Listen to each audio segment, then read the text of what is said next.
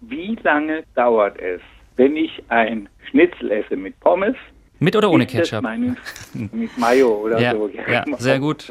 Mayo. Wie lange dauert es, bis das meinen Verdauungstrakt verlässt? Zunächst mal landet das Schnitzel und die Pommes und die Mayo ja in ihrem Magen. Das heißt, man würde sich die Magenverweildauer ansehen.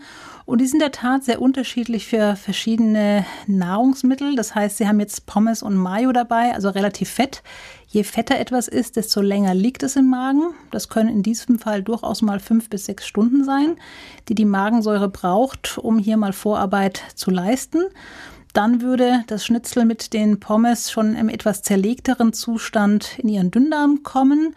Im Dünndarm kommen dann Verdauungsenzyme aus der Bauchspeicheldrüse und Leber und Galle dazu.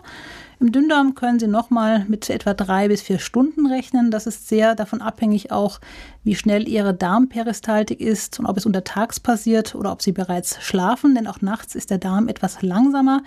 Also insgesamt sind Sie mit etwa acht bis neun Stunden dabei. Das kann aber durchaus beschleunigt werden, wenn Sie zum Beispiel jetzt Reize von außen haben, die den Darm sehr stark stimulieren, das heißt Aufregung oder auch Infekte oder gewisse Medikamente.